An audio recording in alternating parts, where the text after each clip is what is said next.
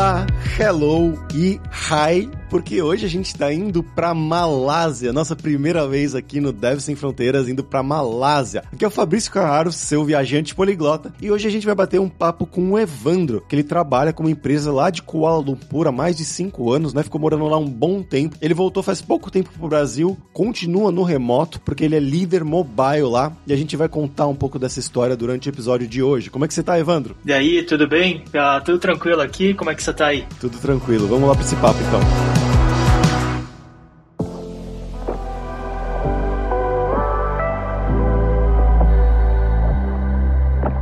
Evandro, pra gente começar aqui, eu quero que você conte um pouco sobre o seu background, né? Então, de onde que você é do Brasil, o que que você estudou na sua vida, o que que você trabalhou, né? Um passo a passo dos seus estudos e da sua carreira até você chegar lá na Malásia. Beleza. Então, eu sou de Curitiba, na verdade de Foz do Iguaçu, mas daí eh, cresci em Curitiba. Eu estudei sistemas de informação, ah, isso foi quatro anos de faculdade, depois disso eu fiz um MBA, mas nada muito relacionado com o que eu faço hoje. Foi em 2010, 2011, 2011 que eu resolvi dar uma mudada de, de carreira, na verdade, e comecei a aprender mobile. Naquela época lá, o iPhone ele tinha começado a sair em produção foi em 2007, só que começou a popularizar mais uh, ali por 2010, 2011. Uh, surgiu uma oportunidade para eu começar a desenvolver. Eu comecei a fazer em casa, na verdade, uns, uns joguinhos e daí depois foi mais brincando com aplicativos. Lancei meu primeiro aplicativo na loja depois de um, de um tempinho e daí logo depois apareceu uma oportunidade oportunidade de trabalhar no aplicativo no Brasil mesmo. Foi desenvolver, era, era simplesmente, eles deram assim, você vai ter que desenvolver, era um livro de maquiagem, então é, eu comecei a desenvolver esse livro de maquiagem, eles deram dois meses pra gente fazer, a gente é, entregou no prazo, eu não tinha ideia nenhuma de como é que fazia aquilo lá, quando eles me perguntaram se dava pra fazer ou não, mas deu certo, consegui desenvolver, consegui uh, entregar, e por causa disso eu acabei conhecendo muita gente da, da área, e daí quando, quando eu vi, eu já estava trabalhando uh, de casa, isso foi em 2011. Estava trabalhando de casa ou de outros lugares, eu, eu, viajava bastante também e trabalhava fazendo, fazendo aplicativos assim. Fiquei cinco anos, na verdade, trabalhando como remoto, trabalhando de, de para vários tipos de, de aplicativos com várias pessoas que eu conhecia naquela época lá. Bacana. E continuando isso, você ainda estava meio que viajando, mas a sua base ainda era o Brasil. Isso, exatamente. Então minha base era o Brasil, mas eu passava uns meses fora, fora todo ano. Teve uma época, foi em 2016, que eu, que eu decidi que eu queria morar em Southeast Asia, lá na, na, no sudeste da Ásia, lá. Porque foi, foi viajando por lá que, que eu vi lá que a, a vida podia ser legal, lá, morar na frente da praia, pegar uma bangalô ali na frente da praia, numa ilha paradisíaca lá na Tailândia, daí por que não, né? Daí eu comecei a procurar coisa e surgiu essa oportunidade, na verdade, em Kuala Lumpur. Kuala Lumpur não tem exatamente uma praia, se você for olhar no mapa, é, é sei lá, 100 quilômetros da, da praia mais próxima, e as praias não são boas ali bem do lado ali. Então, você, você, o que tem de vantagem lá é que você pode pegar um voo de uma hora e tá numa, numa praia paradisíaca dessas. É tipo São Paulo. É tipo São Paulo, exatamente. Basicamente, é tipo, você tá uma hora da praia de Santos, de São Vicente, que não é tão boa assim, mas você pega um voo, sei lá, pro Nordeste, pro Espírito Santo, pro Rio de Janeiro. Dá pra comparar Kuala Lumpur com São Paulo, assim, não é tão grande quanto São Paulo, assim, São Paulo é bem mais massivo, mas a Kuala Lumpur ainda é uma cidade grande, tem é, muita rodovia lá, a galera diz que quando eu cheguei lá, foi o meu primeiro choque cultural. A galera dizia, ah, não, em Kuala Lumpur não é uma cidade andável, porque vindo de Curitiba, Curitiba é, você anda para tudo que é lugar, você atravessa a cidade andando, né? Daí chegando lá, é, deu, não, eu posso andar para tudo que é lugar, não, não, não tem esse problema. Primeiro que é quente, né? É sempre verão, não, não tem inverno na, na, na cidade. E daí, se você quer andar de um, de um bairro pro outro, que lá eles chamam de distritos, você tem que atravessar a rodovia. Então, imagina que se você quer andar, não tem, não tem calçada, assim, tipo, tem calçada no centro, mas fora isso é rodovia para tudo que é lado, assim. Então foi o primeiro choque cultural lá. Antes de chegar nessa mudança mesmo para Kuala Lumpur, você falou que você foi viajando e trabalhando meio que remoto, né? Para onde que você foi durante esse período remoto? Cara, para tudo que é lugar. Eu já fui hoje para mais de 76 países e, e sempre foi minha, minha, uma das minhas paixões, um hobby, né? Que é viajar. E né, nessa época que eu tava trabalhando e, e, viajando ao mesmo tempo, eu tava no Caribe uma vez, tava Estados Unidos algumas vezes também, Europa e daí, e daí inclusive Ásia também. Mas é claro que daí tem a questão do fuso horário, né? Eu passava mais tempo viajando nos lugares que era mais fácil de comunicar com o pessoal. Sim. E a questão de, de visto, por exemplo, né? Porque, ok, Europa Europa a gente pode ficar três meses sem ter o visto, né, brasileiros. Mas Estados Unidos é uma coisa que não é tão fácil assim conseguir um visto. Ou outros países também, né, que não necessariamente deixam o brasileiro entrar sem ter visto. Como é que era essa questão? Pois é, então, na verdade, a gente acha que o passaporte brasileiro não, não é tão bom, mas ele, se você for ver lá na lista lá de melhores passaportes do mundo, a gente tá na posição 15, 16 por aí. Então, basicamente, o que, que é um passaporte forte? É ir para mais países sem visto, né? Sim, a gente precisa de visto para os Estados Unidos. Você lá vai, tira aquele visto, mas ele vale 10 anos, né? Tem todo aquele, aquele processo de tirar o visto, mas assim que você pegou ele, ele vale 10 anos. É diferente de ir para um lugar tipo Japão, assim, que eles te dão uma entrada só e você pode ficar no máximo 30 dias. Então, essa vida de, de eh, vamos dizer que é um digital nomad, né? O nômade digital, que eh, você pode viajar e trabalhar. Então, a, a escolha é assim: você tá ok em passar só o tempo que você pode passar no país. Por exemplo, se você, como você falou, você vai para Europa, você tem três meses para ficar lá e daí você tem que sair. Mas nada te impede de voltar depois, né? É, é claro que, que tem esse. É, eles chamam de visa run, que é o, o ato de, de você sair do país e voltar. Mas eu nunca passava mais de três meses num, num país só. Normalmente era a entrada e daí ficava ali um tempo, alugava um Airbnb, alguma coisa, ou passava em hotel mesmo, e depois já passava para frente. O lugar que realmente eu fiquei mais tempo foi, foi Kuala Lumpur, na Ásia mesmo. Bacana. Então, mudando agora, né, indo para esse momento realmente, quando você foi, decidiu ir para Malásia, que você conseguiu, como é que foi o processo para você conseguir essa vaga, para conseguir trabalhar por lá? Por que Malásia exatamente? pois é, essa pergunta por que Malásia eu ouvi bastante na época que eu falei que eu, que eu tava indo pra lá. Eu falava pro pessoal no Brasil e eles assim, Malásia, onde é que fica isso? Ah, alguns já tinham ouvido falar do país porque era. Tem a Fórmula 1, né? É em Kuala Lumpur, um dos, um dos uh, prêmios da, da, Fórmula 1 lá, tá, tá lá. Então por isso que a galera, ah, a Malásia existe, né? E apareceu num filme nos anos 90 também, acho que era a, a Armadilha, alguma coisa assim o nome do filme. Daí era isso. Mas agora, por que eu escolhi pra lá? Primeiro que, como viajante antes, mochilando, assim, eu, eu, é, sempre era um destino para mim. Malásia, porque é pertinho da Tailândia. Se você for ver no mapa, lá fica logo no sul da Tailândia. O custo de vida lá é mais baixo e eu tinha alguns amigos lá, aleatoriamente, eu tinha alguns amigos lá em Kuala Lumpur. Então eu sempre acabava indo para lá, visitando eles e daí passando um tempo lá. Agora a questão de como é que foi para eu conseguir uma vaga lá, eu não procurei Malásia, assim, foi ao acaso que apareceu Malásia. Como eu te falei no início lá, eu tava procurando um lugar na, na sudeste da Ásia. Então, o sudeste da Ásia para mim era Tailândia, né? Era, era uma praia e tal, não era Kuala Lumpur. E daí esse daí foi no Facebook um dia, eu tava, eu lembro, isso aí acho que era fevereiro de 2016, olhando, é normal, assim, passando o olho no Facebook, assim, e apareceu lá uma propaganda de um trabalho na Ásia, né? Tipo, era, era alguma coisa assim, a, a, a headline ali do, daquela propaganda ali. Daí eu apertei lá, fui, fui lá olhar, e daí tinha várias, era, era na verdade várias, era um site de uma empresa de empregos em lugares aleatórios. E daí tinha essa vaga lá dessa empresa, era Mind Valley, é o nome da empresa. Teve essa empresa lá e, e daí eu resolvi, ah, por que não, né? Vou, vou tentar, vou ver o que, que acontece. Tive minhas entrevistas, ah, claro, eles marcaram ali um tempo depois, tinha que mandar um vídeo, assim, a empresa era meio alternativa, assim, tinha que mandar um vídeo falando sobre. Eu não lembro qual eram as perguntas, assim, mas eles davam três perguntas lá e era um vídeo de dois minutos. E daí você tinha que meio que falar ali no vídeo, se introduzir e tal. Daí depois me marcaram a entrevista na, na época e a entrevista era com o pessoal de lá, era, acho que era um cara da Síria, um cara da Índia e um da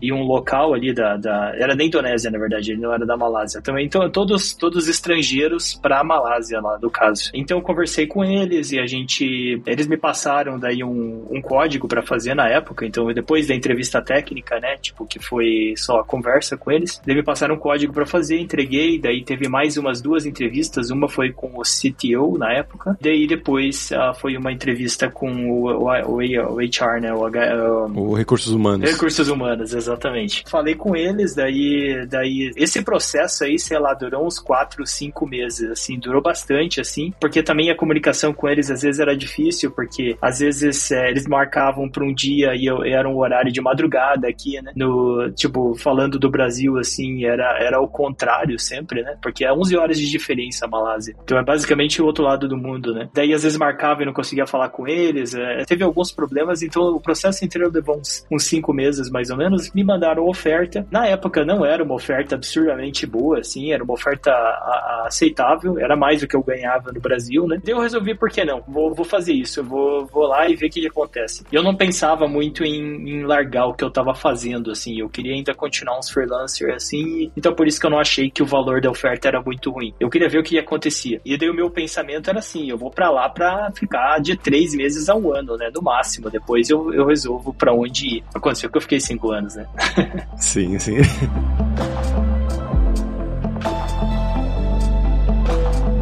Interessante, né? Você tinha viajado, já conhecia muitos lugares, inclusive né, você estava falando da Tailândia e tudo mais, mas morar é diferente, né? Você ficar para morar três anos, como você falou, ou mais cinco anos. Como que foi esse primeiro momento, né? Chegando na Malásia, ok, agora essa é minha casa, eu vou procurar uma, um apartamento para morar pro, a longo termo, né? Não só um Airbnb para algumas semanas ou dois, três meses. Esse momento burocrático inicial, vamos dizer assim. Quando eu viajava de mochila, é, é fácil, né? Você carrega tua vida tá na mochila. E é basicamente duas mochilas que eu sempre carreguei viajando, uma para roupa e uma para os aparelhos eletrônicos, computador e, e, outras coisas. E daí viajava sempre assim. Agora, mudar de verdade é, é, um pouquinho diferente, né? Porque todo o processo você tem que levar mais coisa, você tem que estar tá mais preparado, você sabe que você não vai voltar para tua casa que você tinha antes, você vai ter que, a partir dali, começar do zero, né? Então esse é o preceito. Quando eu fui para lá, eu, eu lembro porque é, tinha a opção de a empresa ajudava a achar lugar para morar, mas eles davam meio que opção essa, somente para ficar em apartamentos compartilhados, mas eu não queria isso na época. Então eu decidi ir para lá e procurar o meu próprio apartamento. Então eu fiquei num hotel, acho que foi num, foi uns três dias só. Cheguei e já tava, meu objetivo era achar um apartamento. Eu até me apressei um pouco, porque é claro, achar um apartamento em três dias não é fácil. Né? Vi um monte de lugar, mas eu tinha, porque eu já tinha ido para lá antes, eu tava meio querendo ficar numa região só, que é perto das Torres Gêmeas lá de Kuala Lumpur, e daí eu, eu tava procurando só lá. Achei um lugar, daí foi um apartamento, é, lá o aluguel é, é por um ano normalmente, que o contrato, e como você aluga, você dá um, um depósito de dois meses e meio antes. Então, se, se você tá preparado financeiramente para fazer isso, daí você vai, pega o apartamento e, e daí já é, virou tua casa, né? Então foi esse o, o processo aí de mudança. Agora, aceitando o lugar, isso levou mais tempo, né? Para dizer, ah, eu estou em casa, isso, isso levou, levou um tempinho, assim. Tanto que quando eu fui para lá, o meu plano era trabalhar com, numa empresa com um time, porque eu tava há cinco anos eu tava trabalhando só como freelancer, né? Tipo, eu tava trabalhando sozinho de casa, era divertido, mas eu tava sentindo falta de ter um time. E daí eu, eu fui para lá para trabalhar com um time. E daí o que aconteceu foi que eu cheguei lá, conheci o pessoal, fiz fiz, amizade com, com o time e deles me, todos me falaram separadamente que estavam saindo, porque já era, já era hora para eles, e isso foi o negócio, não, tinha, não é que ele tinha alguma coisa de errado com a empresa, mas é porque todos eles já estavam lá mais de dois anos. Então imagina que eu cheguei lá e de repente eu era o único do time. E tinha quatro ou cinco pessoas antes. E todos saíram, em três meses todo mundo saiu. E daí o que, que eu pensei? Nossa, agora eu tô aqui do outro lado do mundo, né? Eu vim fazer uma coisa que é, é uma coisa diferente para mim, que é trabalhar com um time, ter toda essa experiência e tal. E daí, de repente, essa galera sai. Agora, o que, que eu faço? Eu me desesperei um pouco na época. Eu tava querendo sair de lá, na verdade. E pensei, ah, não, acho que talvez eu vou pra Europa, né? E daí comecei a procurar outras vagas de emprego também e ver, ver o que, que tem de, de, de opção. Mas aconteceu que, por causa disso, porque todo mundo saiu, eu tive uh, eles me deram uma opção que foi bem interessante, foi por isso que eu decidi ficar, que era montar meu próprio time. Então eles me deram a liderança do time e daí me deram a opção de, de montar meu próprio time. Eu comecei a contratar, daí na ligação, eu, acho que por uns dois anos eu só, só fiz isso, assim, foi contratando e, e daí vendo gente nova e, e fazendo o time crescer. Então isso foi o maior ganho. E você colocava a mão na massa ainda durante esse momento ou você ficava mais na, na fase de liderança mesmo só? Isso é uma, é uma escolha de, de carreira que eu sempre tive, que eu, eu sempre gostei de ter as minhas mãos na massa. Eu sempre gostei de, de, de eu fazer, a, fazer parte do que está sendo produzido. Então eu nunca larguei isso daí. Então eu vou dizer que é, era 50% do meu trabalho era gerenciamento e 50% do meu trabalho era, era desenvolvimento mesmo. Então fazendo os dois. Entendi. E esse time que você acabou desenvolvendo, né? Quanto tempo você ficou nessa empresa? Eu fiquei lá três anos e meio. É, três anos e meio nessa empresa. Quando eu saí, o time tinha umas 10 pessoas, mais ou menos. É, exatamente isso, né? Você começou só você, basicamente, né? Depois da saída do pessoal.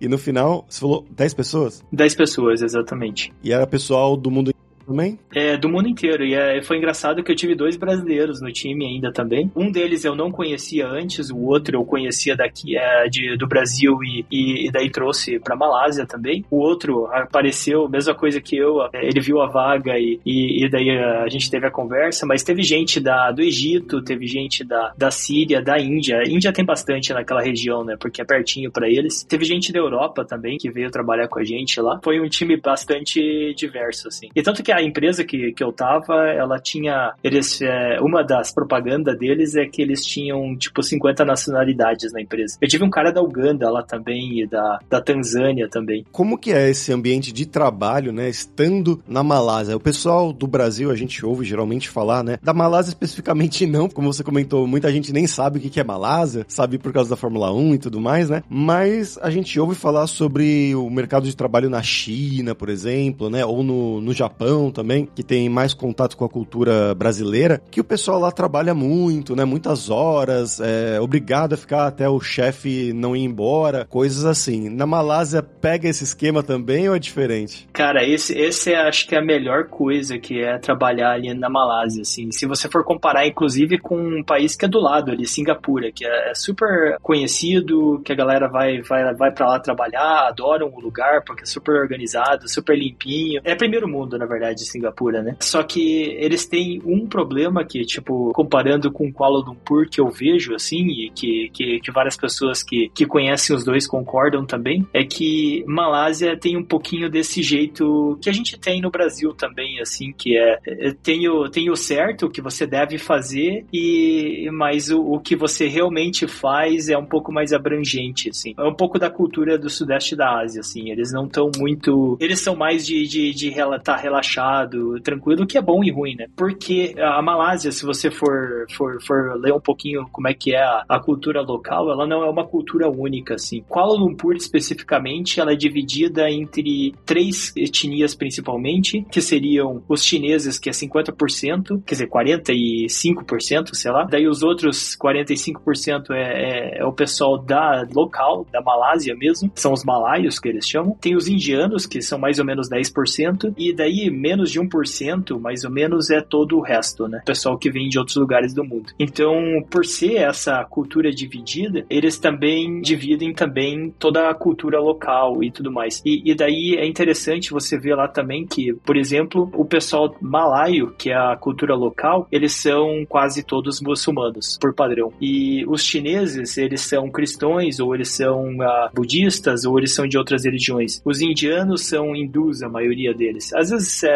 eles têm entre eles, assim. E por causa disso também, não importa a cultura que você tem, eles te aceitam de braços abertos, assim. É, e daí, por ser também toda essa, essa cultura diferente, principalmente, eu tive sorte também que eu entrei na empresa certa, que era o pessoal mais cabeça aberta e tudo mais. A gente não precisava ir pro escritório, não precisava. Tanto que eu passava seis meses do meu ano na Malásia, seis meses do meu ano viajando em. Tipo, não, não seis meses seguidos, mas seis meses em geral, assim. Viajando viajando e curtindo o sudeste da Ásia, a Ásia em geral. Às vezes estava na Europa também durante esse tempo e trabalhando, trabalhando numa empresa, né? Então a gente não precisava ir no escritório o tempo todo. Tinha um escritório para ir, mas era uma coisa que você chegava às 11 horas da manhã, saía às 5 da tarde e tava tudo bem. E o tempo inteiro lá na Malásia você ficou nessa mesma empresa? Não, eu troquei de emprego três vezes, ah, na verdade, durante esse tempo. Primeiro eu sempre pensava que o momento que eu saí dessa primeira empresa, eu vou sair da Malásia. Então eu tava meio que sempre pronto para isso acontecer. Mas aconteceu que surgiu oportunidades em outras empresas lá. Eu trabalhei até numa companhia aérea lá na, na, na Malásia por um ano. Também aprendi muito, conheci muita gente lá também. E hoje eu trabalho com uma startup que se chama Lottie Files. E eu conheci o pessoal que fundou essa empresa, o Lottie Files, na minha primeira empresa, na Mind Valley lá. Então eu trabalhei com o pessoal lá e eles fundaram a empresa na época e de repente virou um troço enorme e precisou de alguém de mobile e daí por que não?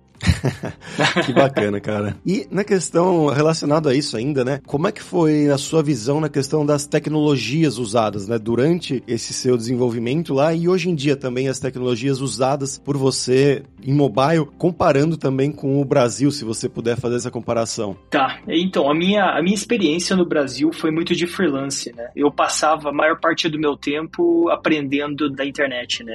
Eu me passava uma, um projeto para fazer, eu pegava esse projeto e descobria como é que fazia no, no meio do caminho, né? A gente, aquele negócio assim, eu cobrava por projeto, mas cobrava para aprender também. E eu tava sempre nessa, assim, isso foi antes de ir pra lá. E daí, quando eu comecei a trabalhar com o time, eu comecei a aprender do time também, né? Então a gente aprendia junto, assim, tá? Mas claro, ainda você depende do Google o tempo todo, mas daí é mais dividido com experiências que as pessoas tiveram em outras empresas, né? Então, é claro, se eu for comparar qualquer coisa que eu fiz ou qualquer coisa que eu vi antes de, de ir para lá, eu não tenho vergonha do meu código antes, mas eu, eu, não, eu, não, eu não recomendaria ninguém olhar ele, sabe? Mas isso, eu acho que isso é verdade também para qualquer coisa, assim, se, se eu tô desenvolvendo e eu tô trabalhando na, na, nessa mesma área há 5, 10 anos, todo ano, assim, se você olhar para trás, ou meses que passaram, você olha para uma coisa que você fez uns meses atrás, um ano atrás, dois, ele tem que estar tá muito diferente, né? Porque é a evolução que acontece sua como desenvolvedor, acontece no mundo, na comunidade aí de desenvolvedores, que ah, tem um jeito novo de fazer, você vai lá e experimenta. É aquele negócio, não, não tem medo de, de experimentar. Eu nunca tive medo de experimentar, é uma que eu, que eu sempre tomei como preceito, eu quero, eu quero aprender, né? A qualidade, hoje em dia, assim, se eu pegar uma startup brasileira aí, com certeza o código do, da, dos caras vai ser incrível também. Porque eu acho que, em geral, assim, o mundo evoluiu junto, assim, o mundo de desenvolvedores. Porque se você for começar qualquer coisa hoje, você vai para onde? Você vai para o Google. E daí, se você for ver, a maioria das fontes que a gente usa, elas são todas as mesmas. É, a comunidade não é tão grande assim. Então a, a galera evolui meio que junto, assim. Ah, então eu acho que é,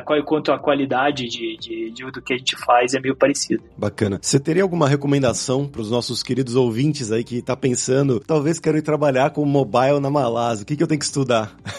Pois é, de definitivamente, é, sendo Malásia ou sendo qualquer lugar do mundo, inglês é muito importante, né? Eu acho que é esse o grande problema do desenvolvedor brasileiro em geral, que esquece que inglês é importante, isso abre portas, é mais importante do que você saber programar, né? Saber alguma linguagem de programação. Tendo isso, é, daí agora a tecnologia, né? Você aprender, aprender alguma coisa que está em alta hoje em dia. Por exemplo, eu o que eu faço é mobile, né? Eu sou mais concentrado em, em iOS. E eu trabalho com o pessoal de Android e tal, mas eu não desenvolvo Android. Então, foco é importante porque você acaba se aprofundando mais na linguagem e você consegue fazer mais coisa. É bom ter ideia do que está acontecendo em outras plataformas também. Digamos que você escolhe web, é bom saber como mobile funciona. Se você escolhe mobile, é bom saber como a web funciona, como backend funciona. Então, não importa a tecnologia que você escolha, é, é, é, aprofundar é importante. Eu acho que esse é o, o principal ponto aí. Ah, e não ter medo de tentar, né? Não ter medo de, de experimentar coisa nova, assim. Não tem muito segredo em, em, aprender uma coisa nova. É sentar na frente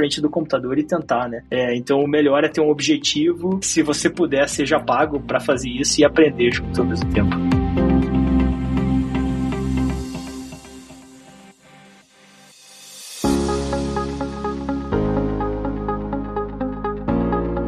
Aproveitando que você lançou isso aí de ser pago, agora vamos falar sobre dinheiro, Evandro, que é o pessoal, quando ele pensa, né, inicialmente, você pensa em trabalhar para fora, para Estados Unidos, né, para Europa, talvez, Inglaterra, Alemanha, o nosso querido amigo brasileiro. Mas você, como você comentou, né, no seu primeiro emprego na Malásia, o salário não era uma coisa tão alta, mas como essa questão dos salários, né, vamos dizer hoje em dia, não naquela época, mas hoje em dia, quais que são as faixas salariais aí de uma pessoa que está querendo para fora um desenvolvedor, sei lá, júnior pleno, sênior e também o custo de vida de morar aí em Kuala Lumpur. Talvez comparando com São Paulo é um pouquinho diferente, mas eu vou comparar Curitiba, que é isso que eu, que eu conheci antes de ir para lá, né? Curitiba era assim, um desenvolvedor júnior ganhava dois mil reais, um desenvolvedor sênior tava ganhando, na época, né? Isso em 2016, tava ganhando, sei lá, 5, 6 mil, isso que eles estavam pagando em Curitiba. Na Malásia começava em 5, 6 mil num júnior. Um sênior tava ganhando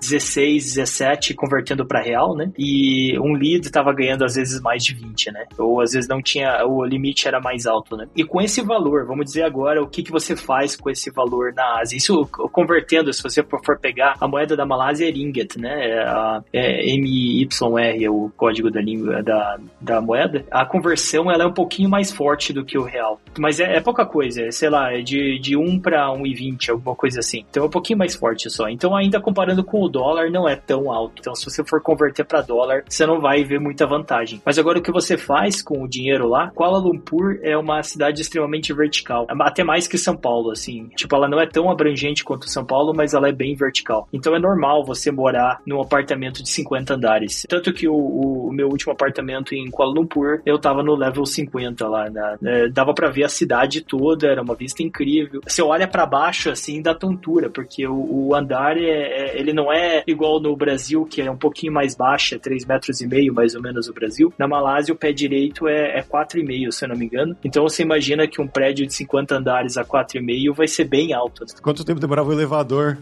Olha, os elevadores às vezes eram demorados, mas tinha uns assim que você dava tontura assim de, de ficar dentro do, do elevador porque ele subia muito rápido. Isso era interessante lá. E você mora num lugar desse, sei lá, num apartamento que tá no, no andar 50 aí, por 2, 3 mil da moeda local, né? E esse, esse apartamento é totalmente mobiliado e tal. É, é claro, como júnior, você não vai morar num apartamento desse. Você vai escolher um, apartamento mais, tipo, mais simples, né? Mas agora, se você tá. Se você é um senior, você, isso aí é uma porcentagem, sei lá, 20% do teu salário, que é o normal, assim, que é daí você vai acabar morando num apartamento desse daí. Então a qualidade de vida em geral é bem boa, assim. Fora que viagem de lá, eu adoro viajar, né? Viagem do Brasil é tudo longe. É longe e, consequentemente, caro, né? É, se você vai sair de Kuala Lumpur, e como eu disse, em uma hora você tá na Tailândia, uma, em, em três horas você tá em Bali. O preço, o custo dessas passagens custa baixo, né? Porque é uma coisa normal de fazer lá. Comida, se você vai sair, assim, num, num lugar, assim, legal, assim, não, não um lugar, tipo, mais caro que tem, mas um lugar legal, assim, você vai gastar, sei lá, um, numa refeição uns 30 da moeda local, que é mais ou menos a mesma coisa no Brasil, assim. Então o custo de, de alimentação é mais ou menos parecido, é parecido dependendo de qual são as suas escolhas, né? Tem gente que come muito barato, tem gente que, que gasta mais e tal. Então, em geral, assim, eu sempre via isso em Kuala Lumpur que meu, minha qualidade de vida é mais moderna, assim, digamos. Fora que eletrônico lá tá do lado da China, né? Então, eletrônico é super barato.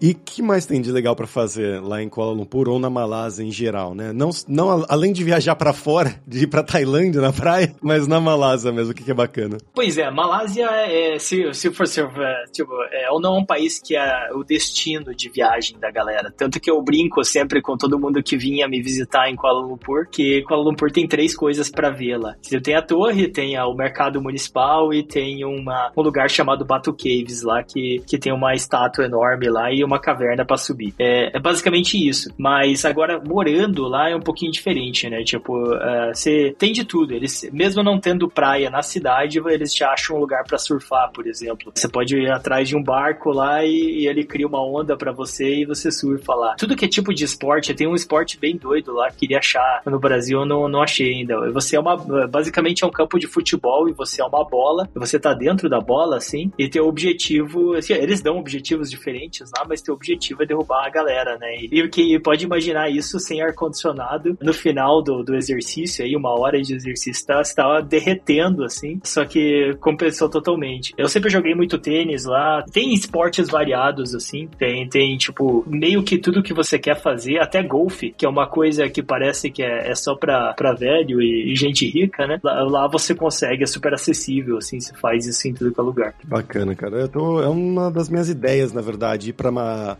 ir pra Ásia, no, talvez no ano que vem ou no ano seguinte. Eu queria morar, na, inclusive na Tailândia, era a minha ideia inicial, né? Morar um tempinho na Tailândia, mas é, eu tenho uns amigos que moraram lá, eles falaram que a Malásia também é bem legal, que eles passaram por lá para viajar, né? E gostaram bastante. Pois é, e fora as praias, né? Eu nem falei das praias. Ele tem tanta ilha lá que é, é, você a única certeza que você tem lá é que no final do ano não dá para ir nas ilhas mais legais, porque tem um negócio chamado monsoon season, que é época de chuva. Então nessa época, é, entre outubro e, e, janeiro, tem algumas ilhas que estão fechadas. Fora isso, essas ilhas aí você vai para lá, você acha que você tá nas Maldivas, assim. Eu fui para as Maldivas também e tem uma ilha na Malásia em específico que eu achei mais legal que, que Maldivas. Caramba.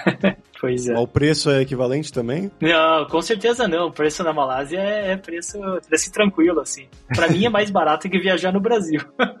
Pô, excelente, então. E Evandro, você falou que você não tá lá, né? Faz um ano, você voltou pro Brasil, mas você continua trabalhando para a empresa da Malásia, né? Então, tecnicamente, você tá como um, um nômade digital, basicamente, né? Uma pessoa trabalhando remoto do Brasil. Por que foi essa decisão de voltar pro Brasil e você planeja continuar continuar no Brasil mesmo ou voltar para Malásia? Então, boa, isso é uma, uma bela pergunta aí. Isso foi na época da pandemia, sabe como é? Pandemia, talvez quem estava no Brasil não sentiu muito, mas é, principalmente na Ásia, meio que fechou o país por dois anos. Imagina que eu estava tão acostumado a viajar e fazer um monte de coisa e por dois anos eu não podia sair do lugar. Isso foi desde começo de 2020 até final de 2021, assim, cê, é, a, o, o país estava quase completamente fechado, tinha vários meses que você não podia sair do teu bairro. Então eles pegavam, controlavam geral, assim. Uma hora encheu o saco, eu tava também querendo ver minha família, fazia três anos que eu não via pro Brasil. Daí eu decidi, ah, não, vou, vou passar um tempo no Brasil, né? Passei um tempo aqui, isso foi em junho de 2021, consegui sair do país finalmente. Passei um tempo aqui e vi, ah, tá legal aqui, né? Tipo, não tá. Brasil foi, foi outra história, digamos, é, na, na pandemia, assim, tava tudo bem aberto, assim, podia fazer o que quisesse. Eu queria passar um tempo no Brasil, ver como é que era morar no Brasil depois de tanto tempo, né? E daí eu peguei minhas coisas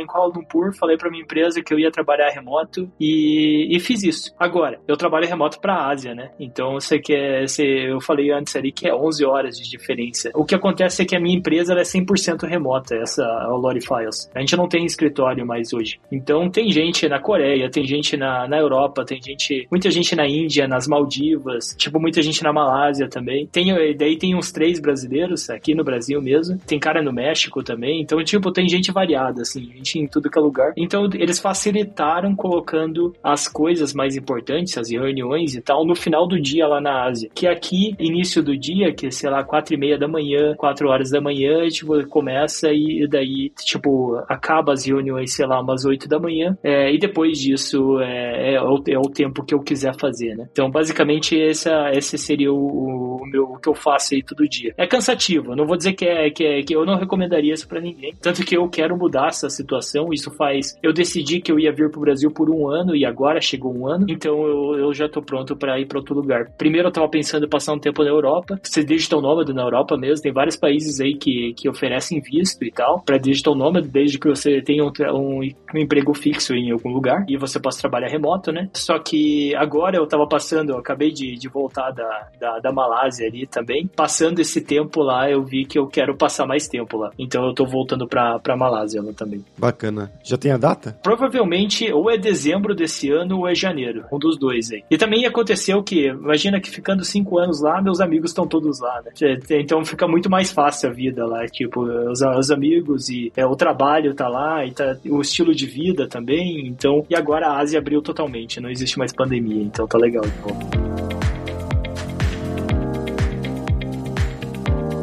Evandro, pra gente terminar aqui, agora é hora do perrengue, que é quando a gente pede para os nossos convidados contarem histórias engraçadas, gafes, micos, coisas que têm acontecido com você esse tempo inteiro aí lá na Malásia. Cara, teve muita coisa, com certeza, mas eu acho que eu, a maior dificuldade que eu tinha lá, principalmente no início, cara, eu, eu dava, pra você ter uma ideia, eu, do Brasil, eu, eu falo inglês há muito tempo, desde adolescente, né? Meu, meu, meu pai me fez aprender porque ele era professor de inglês, eventualmente eu dei aula de inglês também, só que a gente tá preparado pro, pro inglês americano americano, né? Que é o que, é o que a gente tem mais contato aqui. Você vai pra Malásia, vai pra Ásia em geral, o inglês que eles aprendem lá é o inglês britânico, né? E, e daí também, é, Índia tem o próprio inglês deles, e aí vai. Eu, tinha, eu lembro que quando eu, uh, eu, eu, eu, cheguei no país, assim, eu tinha que, que ficar falando no telefone com o pessoal local pra poder colocar a internet lá em casa, pra poder instalar a luz, essas coisas aí. Então eu tinha que, que conversar com o pessoal local. Cara, eles me ligavam, eu atendia, eu não tinha ideia que eles estavam falando. Tipo, era uma, uma coisa completamente, totalmente. Eu, tipo, eu ficava assim, nossa, esse é inglês, isso aí é, é a língua local, que é o malaio, né? Que, o que, que é que eles estão me falando? Eu não tenho ideia. Eu tinha que passar, eu, eu, toda vez que alguém me ligava, eu começava a suar, né? E daí eu achava o primeiro a, amigo local que eu tinha, daí, por favor, fala com essa pessoa que eu não tenho ideia do que eles estão falando.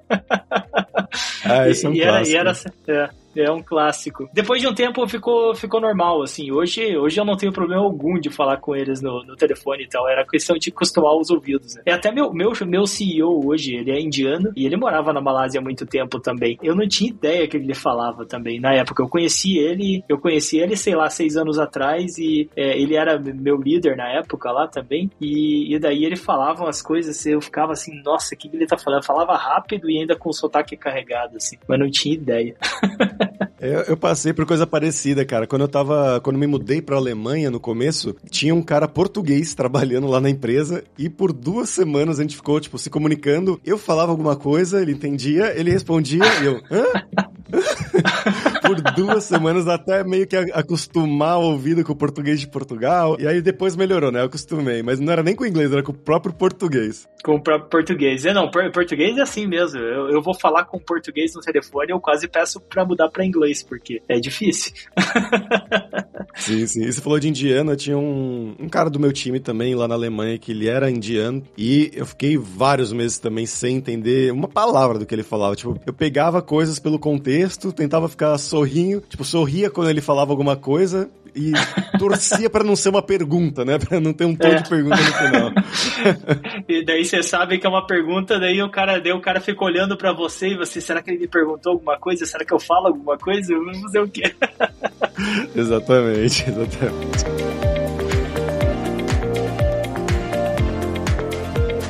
É muito bom, muito obrigado, Evandro, pela, pelo seu tempo. Foi, acho que o pessoal vai curtir bastante esse papo, né? Nossa primeira vez na, na Malásia. Você quer divulgar alguma coisa? Não, é, é isso daí. Se você não conhece Lore Files ainda, dá uma olhada lá. É, a gente tá mexendo com animação e tá querendo revolucionar o mundo aí da, da de, de motion aí, com animações aí e tal. Olha que vocês aí, pessoal, eu não sou da área de front-end, né? Quando eu trabalhava como programador, eu era da área de mais de back mesmo. A gente tá desenvolvendo agora, a gente lançou, na verdade, com a Lura, o techguide.sh e fazendo, né, criando conteúdo pro techguide.sh. Mário Souto, nosso querido amigo, né, que é amigo da Lura também, ele adicionou o Lore como uma das tecnologias, um dos conceitos relevantes para quem tá aprendendo a programar em React hoje em dia, né, para você criar as animações ali na parte do front e tudo mais. Então eu conheço a Lore por causa da criação do techguide.sh de React. Então, se você quer conhecer também, se quer saber como ser um programador, inclusive com um card, se você entrar lá na carreira de React em techguide.sh, você vai ver que tem um card específico sobre Lore e lá tem vários vídeos e artigos para você aprender a fazer isso. Mas é, é, interessante que, por acaso, né, por coincidência, é a empresa para qual você trabalha. É incrível mesmo.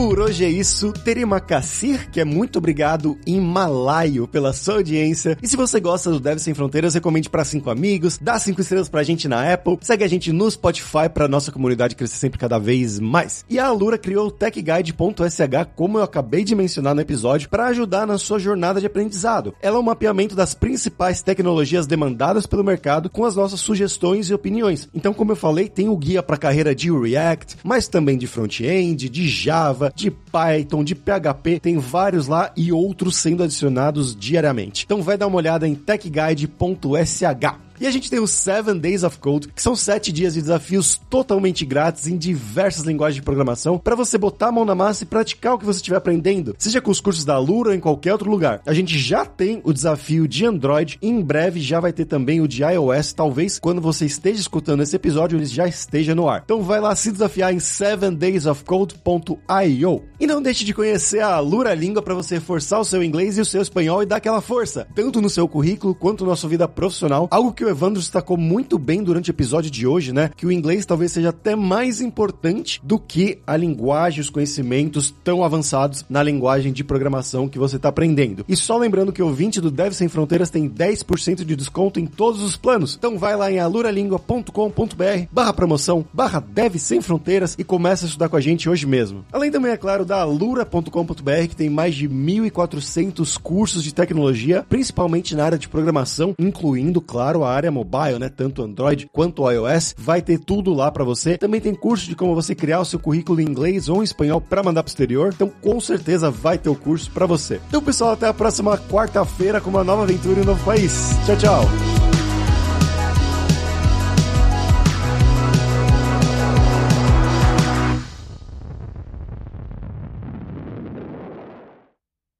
Este podcast foi editado por Radiofobia, podcast e multimídia.